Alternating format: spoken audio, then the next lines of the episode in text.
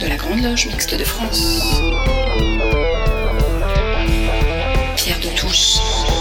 Bonjour à tous, bienvenue dans cette nouvelle édition de Pierre de Touche, l'émission de la Grande Loge Mixte de France.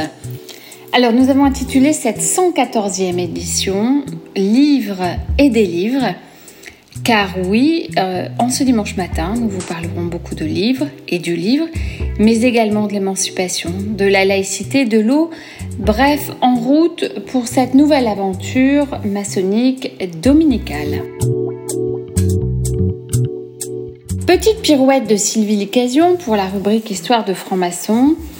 Après avoir dressé un tableau complet de la franc-maçonnerie en Russie, notre chroniqueuse nous propose un portrait d'un homme politique du début du XXe siècle, un portrait qui permet de comprendre ce qu'étaient les relations entre les partis socialistes et communistes français avec les obédiences maçonniques, une chronique intitulée Marcel Samba ou le communisme serait-il soluble dans la franc-maçonnerie? Sylvie Licasion. Marcel Samba ou le communiste serait-il soluble dans la franc-maçonnerie? Nous savons que la franc-maçonnerie en Russie est passée définitivement dans la clandestinité en 1821. Les loges survivaient de façon très discrète. Beaucoup d'élites et d'intellectuels russes continuaient de s'y rencontrer, euh, mais c'était de la franc-maçonnerie tolérée. La révolution de 1917 a engendré un cataclysme formidable dans ces loges russes. Trotsky condamnait les francs-maçons. Beaucoup de ses membres ont été emprisonnés ou massacrés ou ont tout simplement émigré. Le bolchevisme devient la pensée unique. Le communisme, c'est cette grande lueur venue de l'Est, comme l'avait nommé Romain Roland, qui se répand dans tout l'Occident. Elle devient perceptible chez les francs-maçons, mais comment a-t-elle été reçue? On peut illustrer cette période à travers la personne de Marcel Samba, avocat, journaliste, député socialiste français qui couvre cette époque inédite. Il est né à Bonnières-sur-Seine en 1862. Après de brillantes études de droit, il préfère s'orienter vers une carrière de journaliste. Il devient alors chroniqueur judiciaire et publie dans de nombreux journaux avant d'acquérir la Petite République qu'il transforme en journal socialiste et qui donne une tribune à Jean Jaurès. Marcel Samba est un passionné de tout. La littérature, la physique, la médecine, la philo, mais aussi l'art. Sa femme est peintre et sculptrice. Il défend le cubisme et le fauvisme. En 1893, il est élu député du 18e arrondissement de Paris sous une étiquette socialiste. Il adhère au Parti socialiste révolutionnaire central en 1897, qui devient le Parti socialiste de France en 1902, et enfin la section française de l'Internationale ouvrière plus connue sous le nom de l'acronyme de la SFIO en 1905. Il est réélu député jusqu'à sa mort en 1922 et durant sa carrière politique, il se fait beaucoup d'ennemis comme Clémenceau qu'il traite d'aigri et de faisandé. Il s'oppose à l'entrée de Millerand dans le cabinet de Valdec-Rousseau. Sur le plan maçonnique, il est initié en 1891 à la loge La Fidélité de Lille sous les auspices de la Grande Loge de France. Il a seulement 29 ans. Il n'y reste pas longtemps et opte en février 1898 pour le Grand Orient de France. Il y est fondateur de la loge La Raison à l'Orient de Paris, une loge très politisée, très à gauche et qui s'intéresse particulièrement aux questions sociales. Franc-maçon très engagé, en mai 1904, il participe à l'inauguration de la loge L'Internationale de Paris et prononce une conférence intitulée nécessité absolue pour le maçon d'être socialiste. Une petite phrase qui devrait en choquer plus d'un par son manque total d'universalité. Cela ne l'empêche pas d'être délégué du convent et élu vice-président du Conseil de l'Ordre du Grand Orient de France. Il défend bec et ongle les francs-maçons auprès du Parti socialiste, dont certains voudraient les exclure, comme Jules Gued ou encore Gustave Delory. Il déclare qu'il ne compte pas du tout sur la franc-maçonnerie pour faire la révolution sociale, ni opérer une transformation. il lui assigne simplement une fonction d'éducation, d'émancipation intellectuelle, attend aussi qu'elle organise des fêtes laïques, des cérémonies civiles et qu'elle lutte contre les églises. Il vote en 1905 la séparation de l'Église et de l'État. C'est un anticlérical, certes, mais de la classe des modérés. Il prône tout simplement pour la liberté de penser. C'est un pacifiste aussi, comme Jean Jaurès. D'ailleurs, il publie un ouvrage dont le titre insolite Faites un roi, sinon faites la paix, qui en déroute plus d'un. En fait, il s'y dit convaincu que la guerre va de pair avec la monarchie, tandis que la République, elle, doit être pacifique. En 1914, c'est un farouche opposant de la guerre, mais n'ayant pu l'éviter, il se rallie à l'union sacrée des députés de l'Assemblée. Dans la foulée, il est nommé ministre des Travaux publics de 1914 à 1916, mais il est vite taxé d'incompétence et de nonchalance par ses ennemis qui ont ce jeu de mots facile Marcel s'en bat l'œil. C'est aussi et déjà un Européen convaincu. Il pense qu'une confédération européenne est indispensable à la paix, mais la veut au modèle de l'internationale ouvrière. Et c'est au fameux congrès de la troisième internationale française de Tours de 1920 qu'il tente vainement de convaincre les partisans du communiste de préserver l'unité du parti. Il s'oppose aux moscoutistes, comme on appelle les communistes d'alors, qui pour lui donnent les armes à un patronat réactionnaire.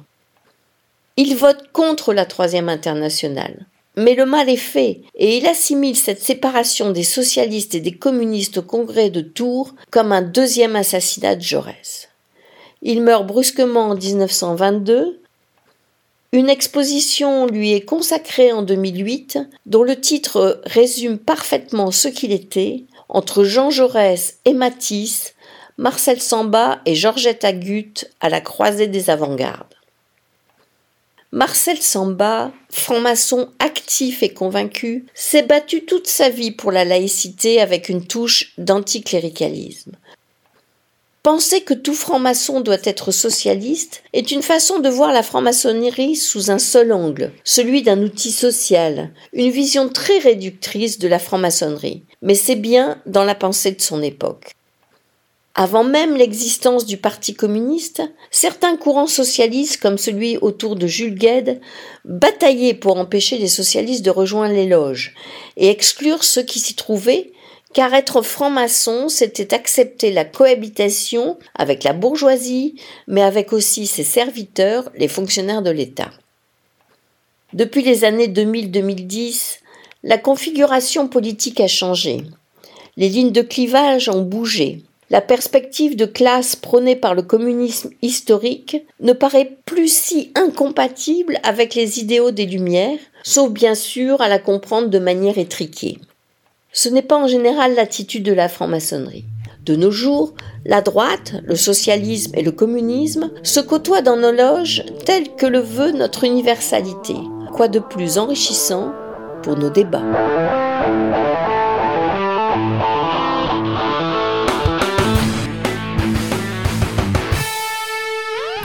Mefanouet Thomas a réalisé une série consacrée à Annie Besant, une franc-maçonne de l'ère victorienne particulièrement investie en Inde. En voici le deuxième opus, Annie Besant, une franc-maçonne entre tradition et modernité durant l'ère victorienne. Dans la première partie, nous avons parlé de, la, jeune vie d'Annie Besant et ses commencements dans la vie adulte. Nous allons maintenant reprendre. À la fin de l'année 1871, son mari obtint enfin une paroisse grâce à l'influence des relations de sa femme, ce qu'il vit bien sûr comme une humiliation et le lui reprocha. Cette paroisse se trouvait dans le Lincolnshire, une région agricole. Quand en 1872, un prédicateur méthodiste, Joseph Arch, organisait une vote syndicale le syndicat national des ouvriers agricoles. Les fermiers alentours résistent en refusant du travail ou tous ceux qui sont mêlés de près ou de loin au syndicat. Pendant une de ses visites aux pauvres, Annie découvre l'un d'eux, privé de toute ressource dans un minuscule taudis, un enfant mort de la femme et la mère agonisant à son tour. Annie a une prise de conscience politique, ce qui crée un nouveau sujet de discorde entre elle et son mari. Elle fuit la violence grandissante en rendant de longues visites à sa mère et à son frère à Londres. Et elle perd sa foi chrétienne après avoir essayé de concilier doute et foi par l'action. Cela a été un long cheminement où elle s'est intéressée par d'autres religions. En 1872, elle annonce à son mari qu'elle ne communierait désormais plus. Son mari, qui craignait pour sa réputation, lui posa un ultimatum, l'Eucharistie ou la séparation définitive. Annie choisit la seconde. Elle est maintenant au banc de la société victorienne. La divorce est impossible. Avec l'aide de son frère, qui est maintenant avocat, elle négocie une séparation légale. Elle aura la garde de sa fille et une modeste pension alimentaire. Elle n'aura droit qu'à une visite par an à son fils qui restait avec son père.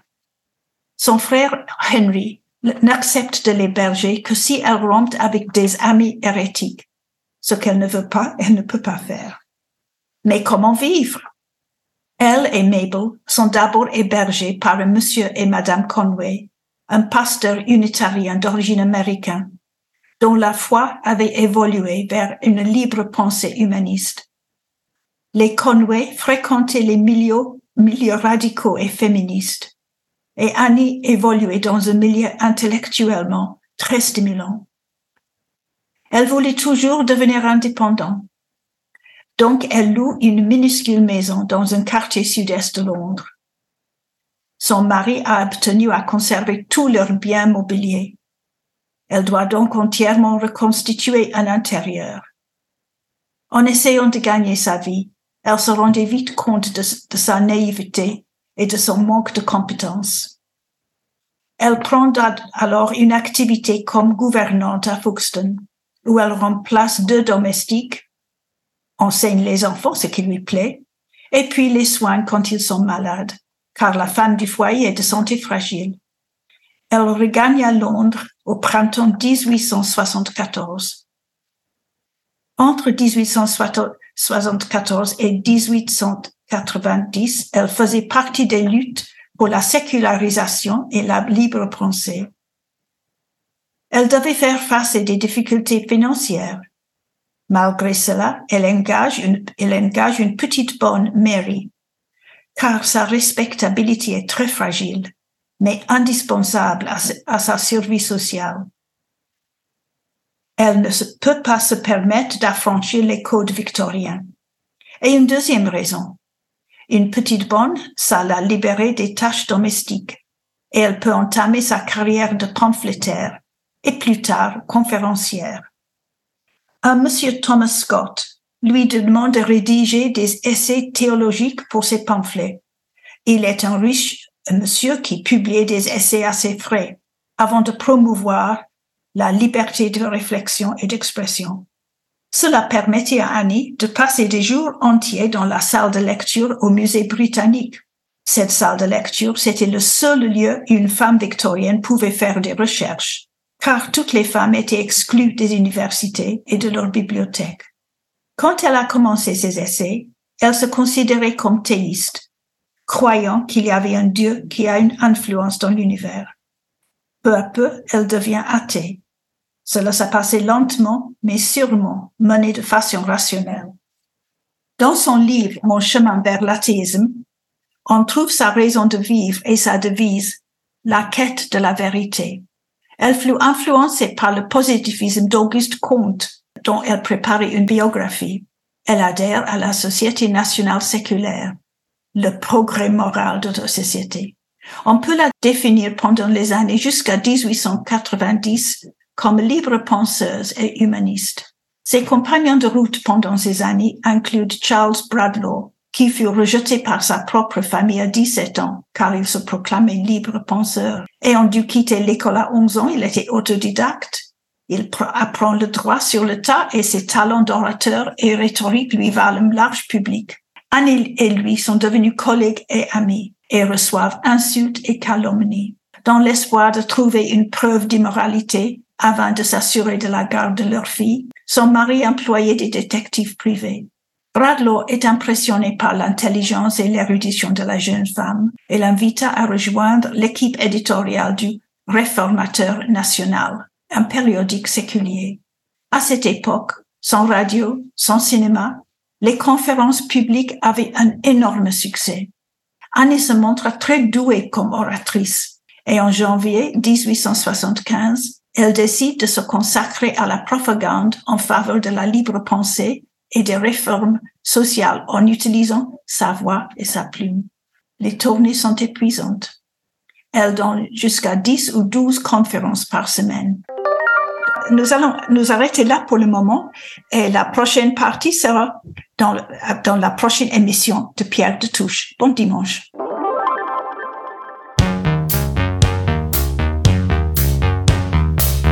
Place maintenant à la chronique littérature et rock'n'roll.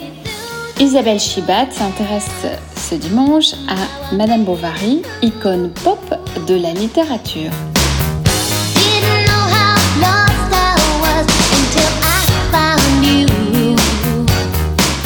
Madame Bovary, icône de la pop culture. Connaissez-vous vraiment Madame Bovary? Dans l'imaginaire collectif, Emma Bovary est une femme de la haute société qui trompe son mari Charles avec plusieurs amants en dépensant l'argent du ménage. Première erreur. Madame Bovary n'est pas une femme de la haute société. Elle est issue de la petite bourgeoisie normande et elle rêverait d'être une aristocrate. C'est que la Normandie au XIXe siècle, telle que Flaubert l'a décrit, ne fait absolument pas rêver. On s'y ennuie. Et le, plus ennuyeux dans cet ennui mortel, ce sont les bourgeois.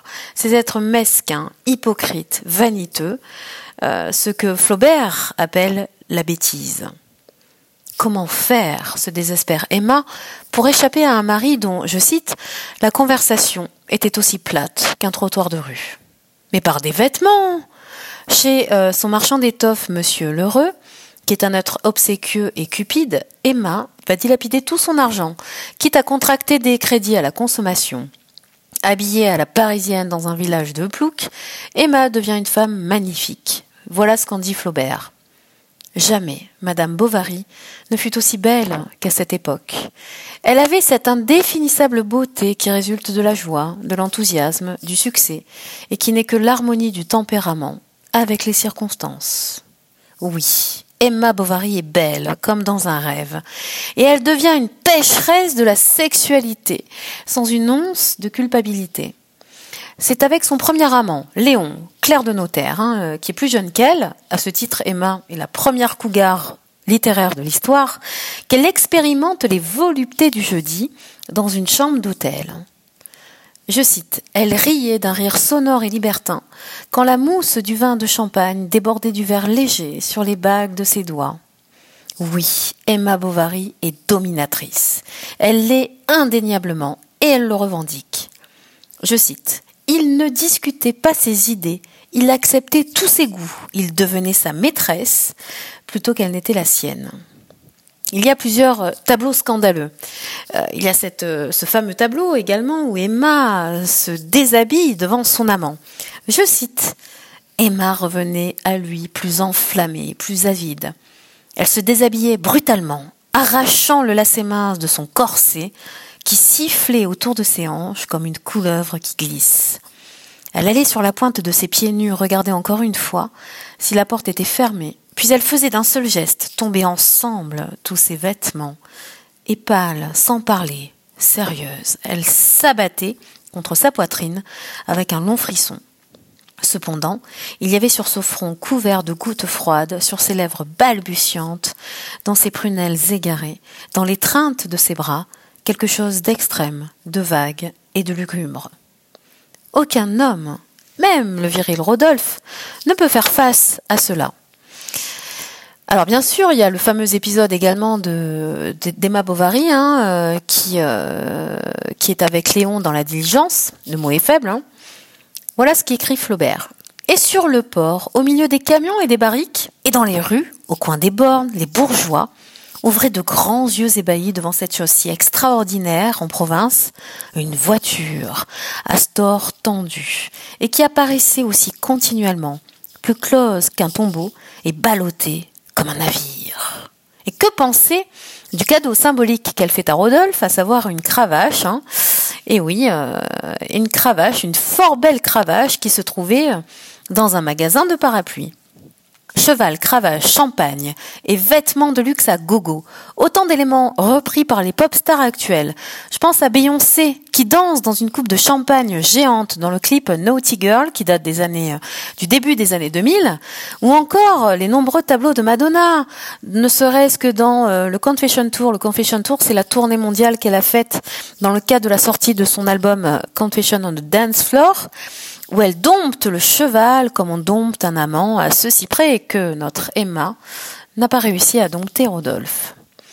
Girls just want to have fun, comme le chantait si bien Cindy Lauper, parce que pour le coup, Emma Bovary est indéniablement rock'n'roll. Alors évidemment, le euh, roman a fait l'objet d'un procès hein, pour outrage aux bonnes mœurs et à la morale publique. Euh, Madonna, pour faire encore le lien avec Emma Bovary, Madonna a user aussi des mêmes symboles, du même mélange des genres, parce que dans Like a Virgin, par exemple, dans le clip plus précisément, elle mêle sexe et religion. Elle est habillée en robe de mariée et elle est parée de symboles catholiques. Et elle se livre à une danse lascive sur une gondole vénitienne en assumant pleinement sa sexualité. Le passage le plus important et le plus scandaleux euh, de Madame Bovary, euh, et sans doute celle de l'agonie, puisque Madame Bovary choisit de s'empoisonner à l'arsenic. Et, voilà ce qu'écrit Flaubert. Au moment de l'extrême onction, hein, quand le prêtre vient pour euh, donner euh, l'extrême onction à Madame Bovary. Le prêtre se releva pour prendre le crucifix. Alors, elle allongea le cou comme quelqu'un qui a soif, et collant ses lèvres sur le corps de l'homme-dieu, elle y déposa de toute sa force expirante le plus grand baiser d'amour qu'elle eût jamais donné. Ensuite, il récita le Miserator et l'Indulgentiam, trempa son pouce droit dans l'huile et commença les onctions d'abord sur les yeux, qui avaient tant convoité toutes les somptuosités terrestres, puis sur les narines, friandes de brises tièdes et de senteurs amoureuses, puis sur la bouche, qui s'était ouverte pour le mensonge, qui avait gémi d'orgueil et crié dans la luxure, puis sur les mains qui se plaisaient au contact suave, et enfin sur la plante des pieds, si rapides autrefois, quand elle courait à l'assouvissement de ses désirs, et qui maintenant ne marchait plus. En somme, Flaubert nous propose ici une femme expirante sur le point de mourir, et qui jusqu'au bout embrasse le corps du Christ en exultant. À croire que dans les étourdissements assumés d'Emma, Flaubert pressentait déjà l'émancipation des femmes du XXe siècle, hissant le profane au rang d'un nouveau sacré, celui de la liberté voulue et assumée.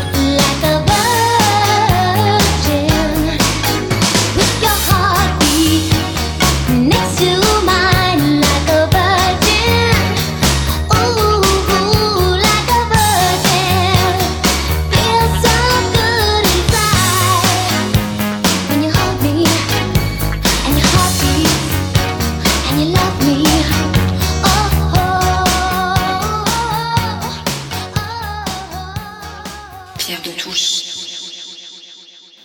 Et pour illustrer cette chronique littératurée rock'n'roll, vous aurez reconnu Madonna avec Like Virgin.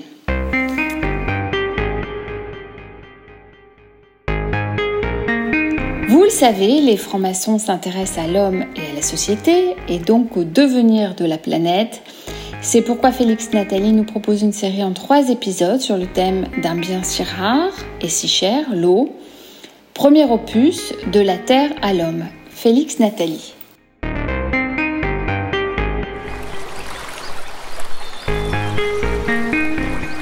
Pas besoin d'être franc-maçon pour savoir que l'eau est importante. L'époque que nous vivons sans cesse nous le répète et nous l'éprouvons désormais dans notre quotidien. Alors c'est quoi l'eau? Et de la Terre à l'homme, pourquoi est-elle aussi importante? Il y a 4 milliards d'années, l'absence de couche d'ozone rendait l'atmosphère impropre à toute vie en dehors de l'eau. Elle était le seul abri possible pour le vivant. L'eau se prépare à enfanter, les algues se transforment en batraciens, il y a un milliard et demi d'années, des organismes vivants commencent à sortir de l'eau. Il y a 700 millions d'années, ils commencent à coloniser les continents. Le plus clair de son temps, la ville a donc passé sous l'eau. Charles Darwin nous raconte la suite. Bien des scientifiques y ont travaillé, les travaux successifs d'Henry Cavendish, de Carl Wilhelm Scheele, Joseph Priestley produisent des résultats. En 1781, John Waltire découvre que le mélange de l'oxygène et de l'hydrogène, enflammé par une étincelle, crée de l'humidité. Pierre-Simon Laplace et Antoine-Laurent Lavoisier sont avertis et débutent leurs expériences. En 1785, leurs conclusions sont déposées devant l'Académie des sciences.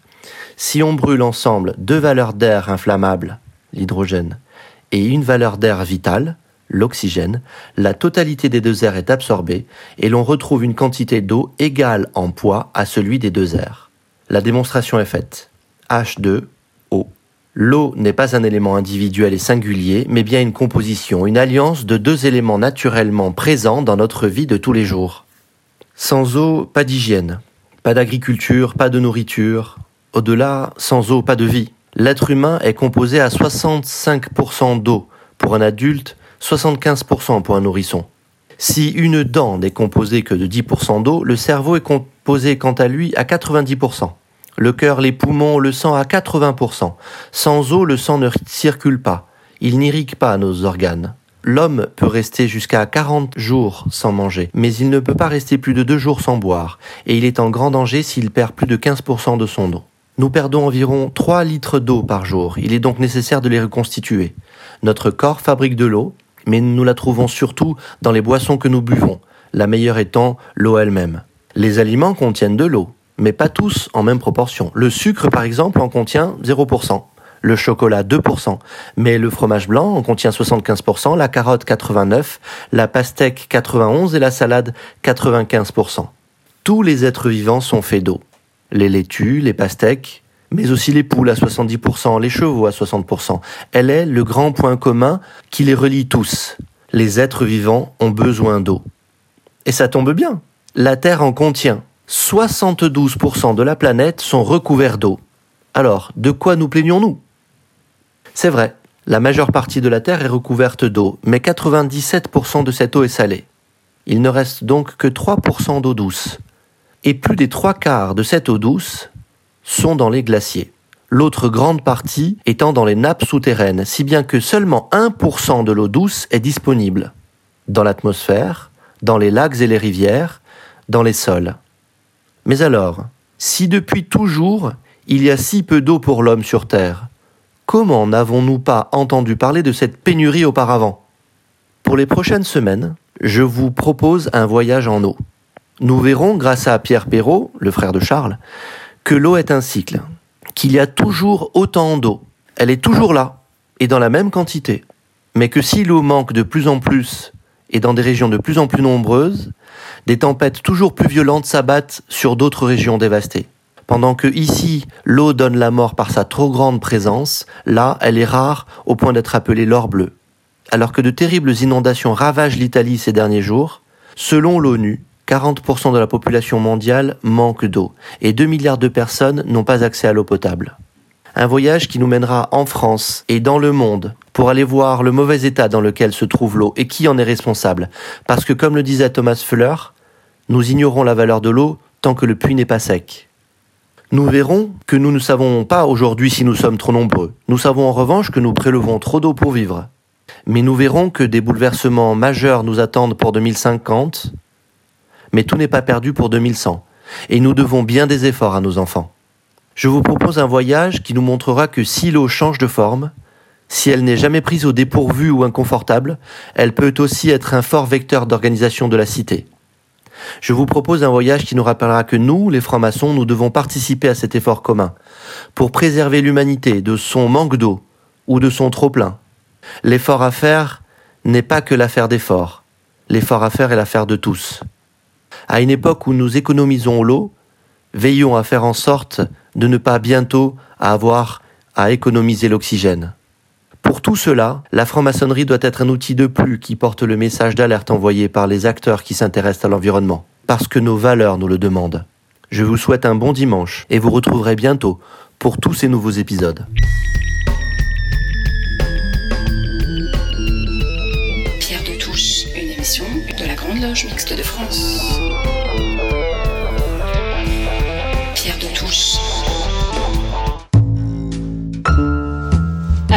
Nous avions annoncé que nous parlerions livres, et bien c'est le cas, et comme souvent dans cette nouvelle chronique psychophilo de Michel Baron, qui a lu John Le Carré, et notamment L'espion qui aimait les livres, autrement dit la fin des barbouzes, comme dirait notre chroniqueur Michel Baron. I am very glad to see you here. Si la pluie continue, les fraisiers seront en retard. Mais les grenouilles seront en avance. Son Excellence est attendue la maman à l'eau. La fin des barbouzes. Le philosophe Alain, dans Définition, disait L'espionnage, c'est l'abus de confiance mis au service de la patrie. Le propre de l'espion est de se faire passer pour ami et de gagner la confiance. Une bonne règle est de ne pas faire par d'autres ce qu'on aurait honte de faire soi-même. Alors, heureusement, euh, la prescription des faits vient d'intervenir et nous allons pouvoir passer aux aveux. Durant des années, avouons-le, nous avons été l'espion qui venait du froid, le constant gardeneur, un traître à notre goût. Nous nous regardions dans un miroir aux espions pour y découvrir une vérité si délicate avant le retour de service. En fait, au gré des ans, nous avons suivi John Le Carré de manière indéfectible, en bon serviteur du service. C'est quand même bizarre cette fidélité à un type qui adorait les taupes, surtout celles qui renseignaient les services de l'ours russe. D'ailleurs, son dernier bouquin s'intéresse encore pour la dernière fois à cet animal totem puisqu'il s'agit encore d'enfumer et de sortir du service la bête sournoise. Son dernier livre, qui a d'ailleurs été publié après sa mort, s'intitule L'espion qui aimait les livres aux éditions du Seuil. Nous arrivons donc à la retraite des services de renseignement britanniques en même temps que lui. Et assis dans un confortable fauteuil club plein cuir, un verre de whisky dans une main et la pipe dans l'autre, nous posons la question métaphysique du pourquoi de cette fidélité, que dis-je, de cette foi. Comme la qualité première d'un fonctionnaire du renseignement est le discernement, je vais avancer quelques hypothèses. Hubert, vous repartez en mission. Vous êtes bien au 1617, le meilleur agent français. Oui. Enfin, le meilleur. C'est pas à moi de le dire. Nous sommes à la recherche du même homme. D'abord, la déception. Nous nous étions fait piéger par le passé par OSS 117, mais depuis que Jean Dujardin nous a fait mourir de rire dans sa vision du personnage, comment le prendre au sérieux? Êtes-vous prêt à faire équipe avec le Mossad? Le Les services secrets israéliens. Dame. Bonjour. Bonjour. Je suis ravi d'avoir une secrétaire aussi jolie. Je suis lieutenant-colonel de l'armée israélienne. Et l'idée est que nous travaillons ensemble, d'égal à égal. On en reparlera quand il faudra porter quelque chose de lourd.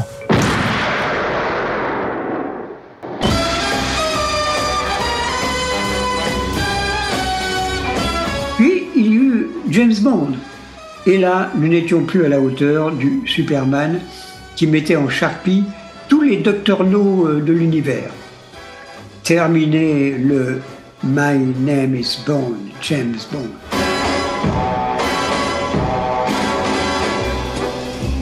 Alors, peut-être qu'entre le ridicule et la force brutale, il y a simplement l'homme. Et John Le Carré nous le montre avec cruauté. Ces fonctionnaires sont souvent des gens fragiles, aigris, trompés, en quête d'un idéal qui n'existe plus depuis longtemps. Ainsi, Smiley, dont le nom Le Souriant est exactement le contraire, personnage capital des romans, est un dépressif sans espoir. C'est sans doute cette humanité déchue des personnages qui nous accroche. Au fait, est-on certain que le carré euh, est mort euh, ou nous prépare-t-il encore l'un de ces dirty tricks coup fourré au service de Sa Majesté, of course. Bye bye. Have a good Sunday.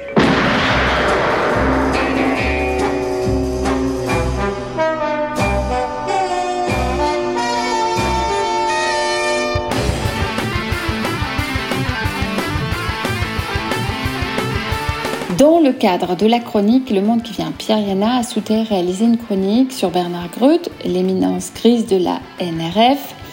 Premier épisode, eh bien, sa biographie. Eh bien, nous sommes encore dans le livre Pierre Yana. Portrait Bernard Groothuizen.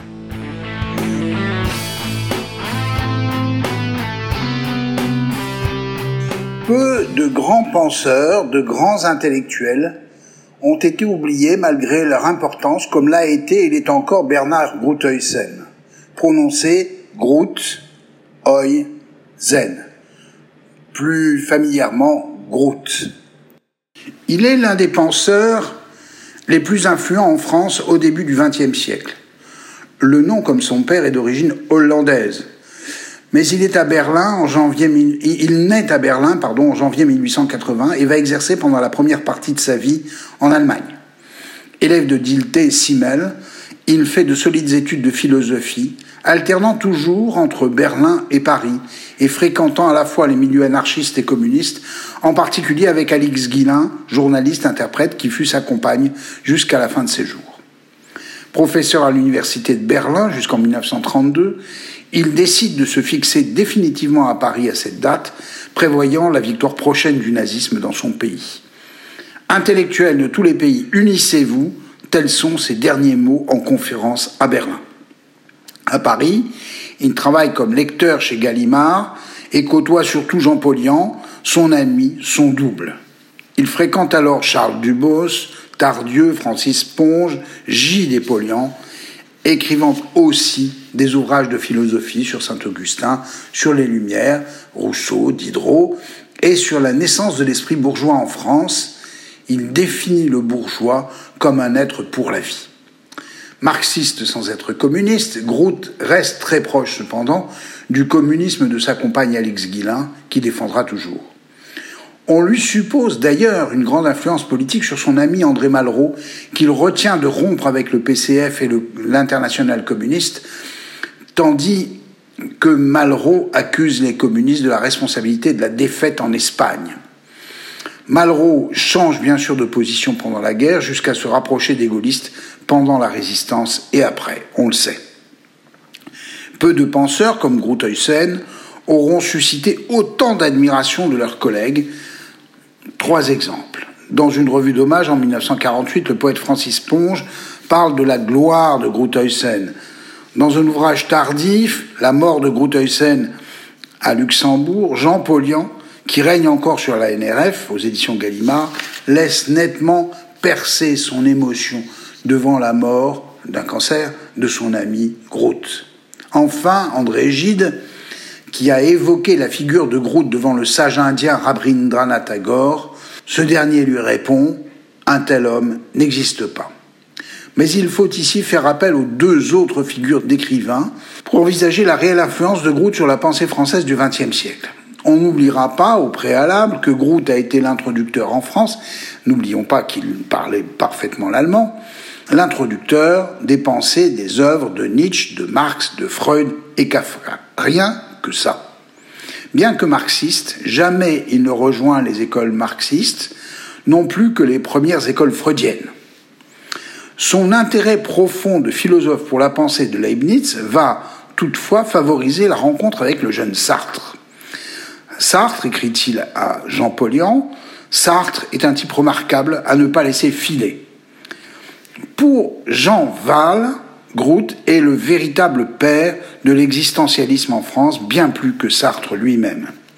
De même que Groot commande au jeune Sartre l'ouvrage L'imaginaire en lui demandant d'y rajouter un chapitre sur l'art, et chacun de conclure, plusieurs années plus tard, et Sartre le premier, que son ouvrage sur Flaubert, L'idiot de la famille, est une suite à la commande de Groot sur l'imaginaire. Tous deux ont également une dette importante envers Edmond Husserl, ce qui les rapproche. Toutefois, si Sartre, lui, découvre la phénoménologie par Raymond Aron et surtout Emmanuel Lévinas, ils seront éloignés en ce qui concerne Martin Heidegger, que Groot va considérer comme un théologien d'un nouveau genre. Lévinas lui-même s'était éloigné de Martin Heidegger, qui avait été son maître.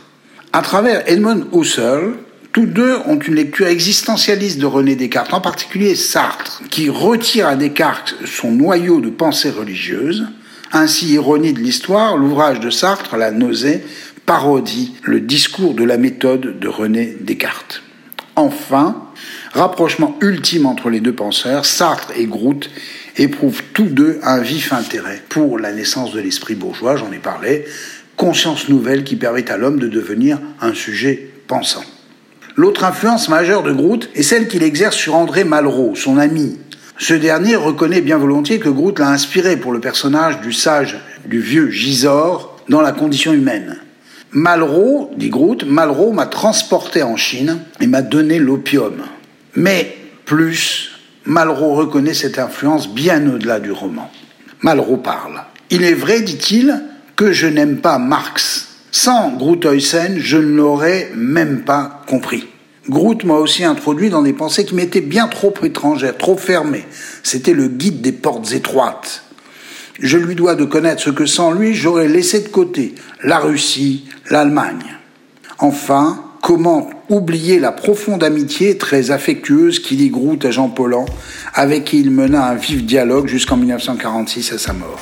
Paulian régnait sur la NRF, c'est-à-dire sur les lettres françaises, y compris pendant l'occupation. Son double, avec qui il échangeait quotidiennement, c'était Groot, un personnage discret, d'influence majeure sur la pensée française, à lire donc très vite. Bon dimanche. Après-midi, Paris s'effondre en terrasse attablée. Regard lourd de sens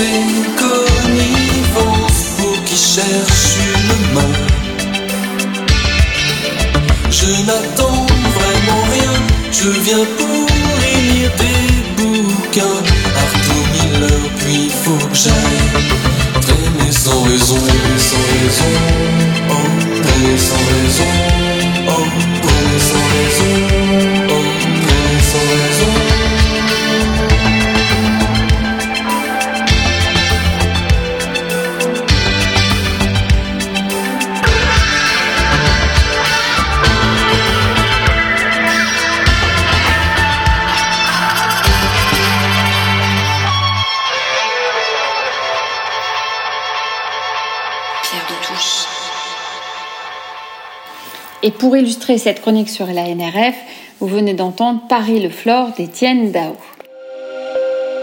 Alors la chronique internationale de ce dimanche matin nous emmène loin, en Australie, un pays continent comme l'indique William Bress, Euh, une chronique qui sera illustrée par Need You Tonight d'Inexcess, le plus célèbre groupe australien.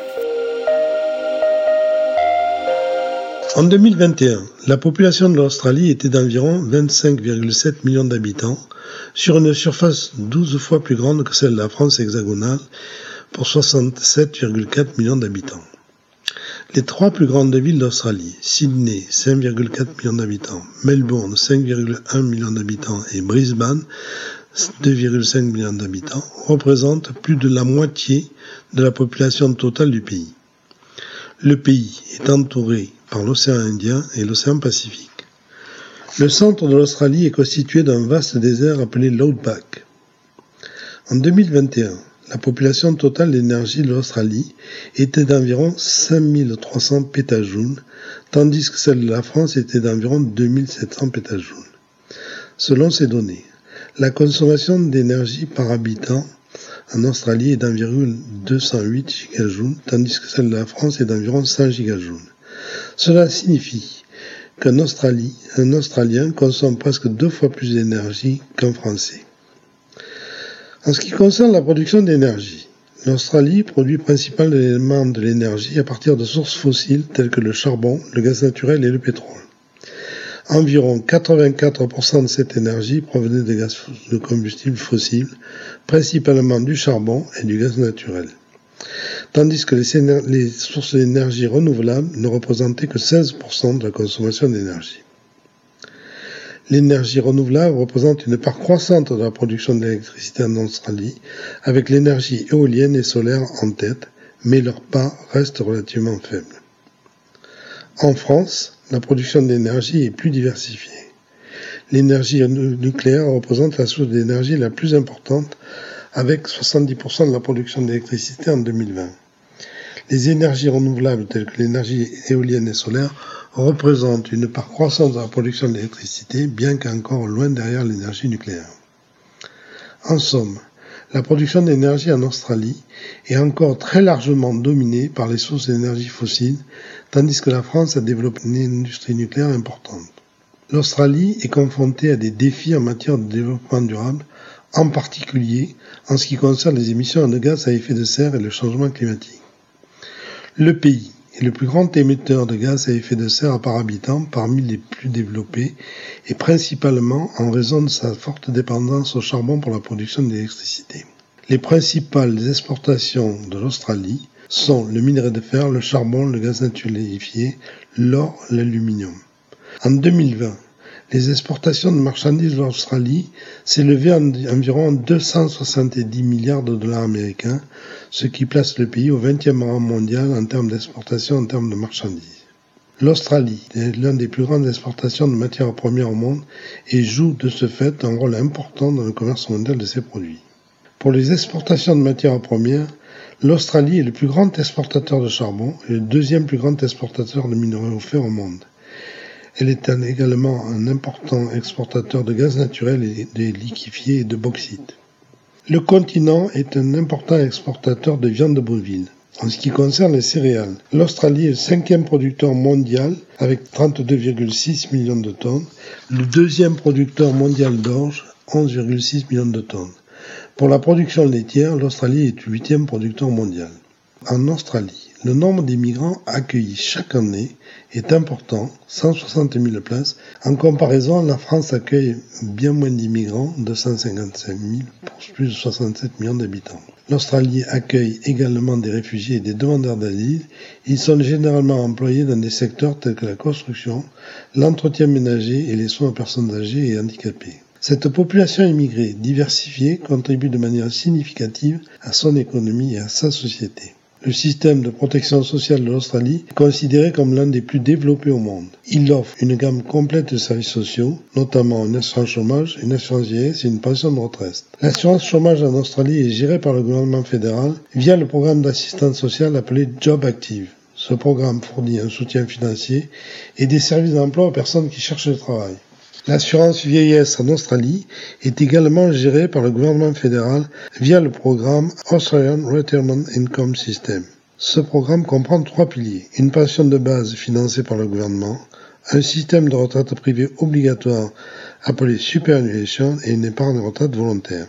La superannuation est financée par les employeurs qui doivent verser des contributions égales à 10% du salaire de leur employé dans un compte de retraite personnel. Les travailleurs indépendants peuvent également choisir de participer à ce programme et verser eux-mêmes des contributions. Enfin, la pension de retraite en Australie est une allocation financière versée par le gouvernement aux personnes qui ont atteint l'âge de la retraite. Dans l'ensemble, le système de protection sociale est conçu pour garantir que les Australiens aient accès à des services sociaux de qualité tout au long de leur vie, selon les données de l'OCDE pour l'année 2020. Le revenu moyen disponible par habitant en Australie était d'environ 34 000 euros, tandis que le revenu médian, celui qui partage la population en deux par habitant, était d'environ 26 000 euros. Le montant moyen de la pension de retraite à partir de septembre 2021 est d'environ 900 dollars australiens par quinzaine, soit environ 15 000 euros par an. Cela fait 1250 euros par mois pour un départ à 65 ans. En France, la pension moyenne de retraite est de 1500 euros pour un âge de départ constaté à 62 ans. Le coût total des dépenses sociales en Australie était d'environ 195 milliards de dollars australiens. Cela comprend les dépenses pour les prestations de chômage, les soins de santé, les retraites et autres services sociaux tels que l'éducation et l'aide sociale. L'Australie connaît de plus des épisodes de sécheresse et de feux de forêt dévastateurs ces derniers, ce qui a mis en lumière l'impact du changement climatique sur le pays. Ce réchauffement climatique a des conséquences importantes sur la santé en Australie, en particulier en ce qui concerne le cancer de la peau. L'Australie est le pays où l'exposition au soleil est importante et où le taux de cancer de la peau est le plus élevé au monde. Le changement climatique peut aggraver ce problème en augmentant l'intensité des rayons UV du soleil, en réduisant l'efficacité des systèmes solaires et en affectant la qualité de l'air, ce qui a également des conséquences sur la santé respiratoire. De plus, le mode de vie des Australiens a également un impact sur la santé. Ce pays a un taux élevé de maladies liées à l'obésité, au mode de vie sédentaire comme le diabète, les maladies cardiovasculaires et certains types de cancers. Toutefois, il faut noter qu'au final, la situation sanitaire de l'Australie est généralement bonne avec un système de santé bien développé et des taux de mortalité relativement faibles. La Grande Barrière de Corail, le plus grand des systèmes gratifs coralliens du monde, se trouve au large de la côte nord-ouest de l'Australie. Ce trésor de biodiversité est menacé par le changement climatique, la pollution et la surpêche. L'Australie a mis en place des mesures pour protéger cette grande barrière de corail, mais il reste dans ce domaine beaucoup à faire pour garantir sa survie à long terme. Formons des vœux pour que les Australiens se mobilisent rapidement et soient en mesure d'y mettre toute l'énergie nécessaire comme ils savent le faire pour sauvegarder la planète.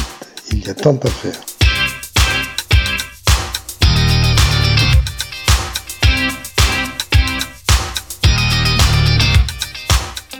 Les hussards noirs de la République ont-ils abandonné sa fille naturelle?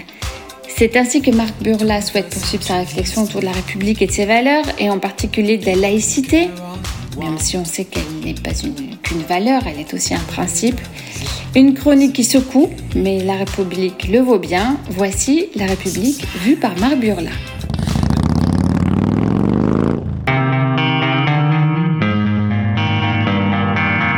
Les hussards noirs de la République ont-ils abandonné sa fille naturelle? Cette chronique en deux parties commence par un constat. Dans leur livre, Ces petits renoncements qui tuent, le cri d'alarme d'un professeur contraint à l'anonymat, coécrit par Karine Azopardi et un professeur de lettres, la montée de l'islamisme à l'école est fort bien décrite. Et avec elle, le renoncement de plus en plus prégnant de ce qu'est ou de ce que devrait être la laïcité à l'école. J'ai déjà eu l'occasion de dire en quoi la laïcité est une valeur très simplement définie par la loi, qui ne peut en aucun cas devenir un concept sujet à qualificatif tendant à la rendre modelable, évolutive, modifiable. Elle est, en elle-même, et doit être et demeurer comme telle.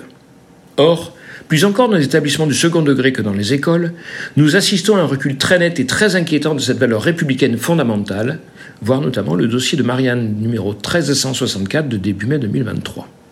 La raison en est multiple allant s'en caricaturer d'un pseudo-gauchisme oublieux de nos valeurs, voulant rompre par réaction avec la tradition républicaine, s'acoquinant avec le terme d'islamophobie jusqu'à l'ignorance de ce qu'est vraiment la laïcité, en passant par la peur, le manque de soutien et la volonté en classe de ne pas faire de vagues, tous les indicateurs depuis quelques années montrent que les lois de 1905 d'une part et de 2004 d'autre part sont non seulement mal connues, mais surtout rejetées dans leur esprit comme dans leurs lettres par de plus en plus d'enseignants à lire le sondage IFOP de 2021, le rapport de l'Institut des hautes études de septembre 2022, les notes du renseignement relatives aux incidents en établissement scolaire, etc.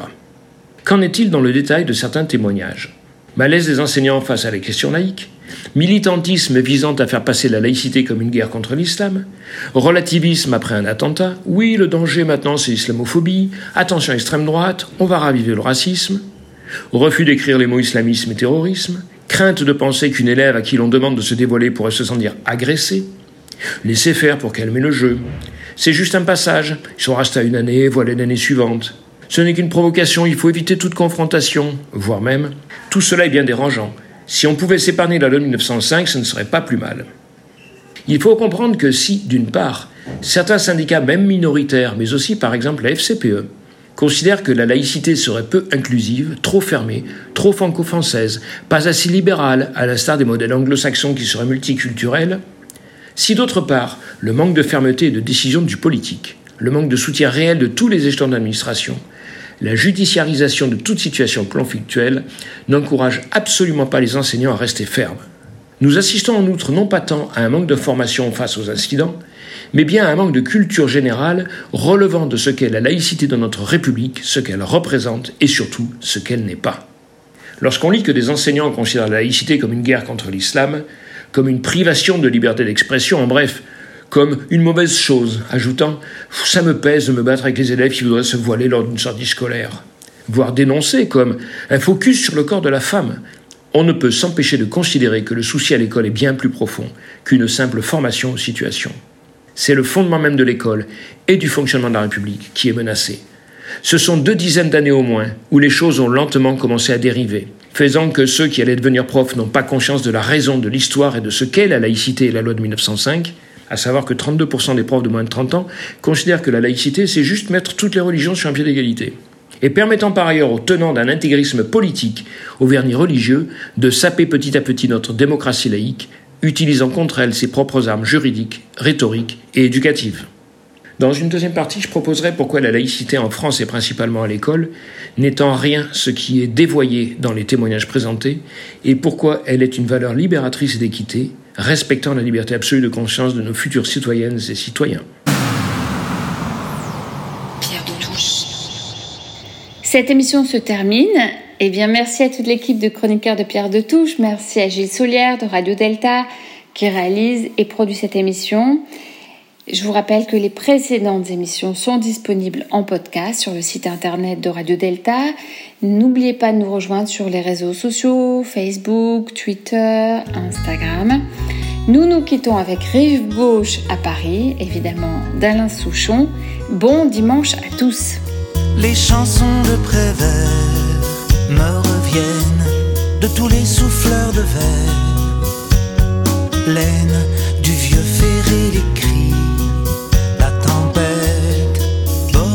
ça s'écrit à la trompette. Rive gauche à Paris. Adieu mon pays de musique et de poésie les marchands mal appris qui ailleurs ont déjà tout pris viennent vendre leurs habits en librairie. En librairie. Si tendre soit la nuit. Pierre de Touche.